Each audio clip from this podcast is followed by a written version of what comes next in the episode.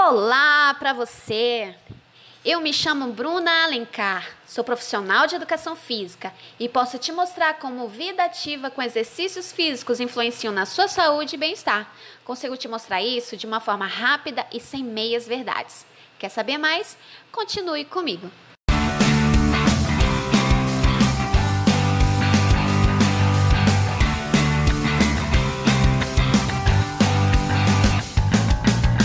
Bom, episódio anterior eu falei sobre o IMC, correto? Índice de Massa Corporal. Hoje eu vou falar sobre o RCE. Mas afinal, o que é esse tal de RCE? Para que serve isso? Bom, ele serve para medir os riscos de doenças no coração, assim como o IMC mas ele dá um valor indireto da gordura visceral, ou seja, aquelas gorduras que ficam em volta, em volta de seus órgãos. Ele é um modo muito prático de você mesmo estar sempre ligado na sua saúde e muito mais fácil de interpretar do que o IMC. Lembrando que o IMC também não dá este valor de gordura visceral. Vamos lá.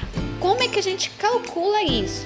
Primeiro você vai precisar da, da medida da sua circunferência da cintura e a sua altura. Você vai pegar a fita métrica, vai passar em volta da menor partezinha lá do abdômen, que é a parte da sua cintura.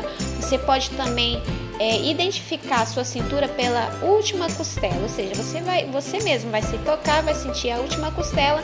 Nesse ponto é onde você vai passar a fita métrica, ok? Obteve este valor da sua cintura? Anota, tá? Os valores vão ficar o seguinte: 68, por exemplo, 68 centímetros de cintura e você tem 1,60m de altura. Então você vai pegar sempre em centímetros esses valores. Vai pegar o valor da cintura e dividir pelo valor da altura. Pronto, você vai obter seu resultado. Esse resultado vai dar em 0,4. 68 dividido por 160 igual a 0,4. Se os resultados que você tiver aí em casa for maior do que 0,5, isso quer dizer que há um maior risco de doenças cardiometabólicas, ou seja, no coração. O melhor desse método é que ele pode ser usado tanto em crianças a partir de 5 anos até adultos. Mas espera lá, Bruna, como é que eu vou manter o valor sempre abaixo de 0,5? Aí você vai precisar o que? Alimentação balanceada, parceria de exercícios físicos e adivinha, relaxar.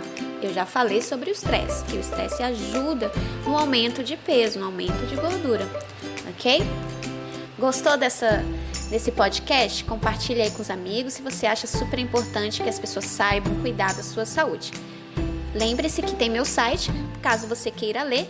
Eu acredito que essa, esse, esse podcast, onde sempre há é, cálculos né, são mais confusos pela, só em escutar. Então você pode ver lá no meu site www.alencarexe.com. Lá você vai pegar o cálculo corretamente para você poder fazer em casa.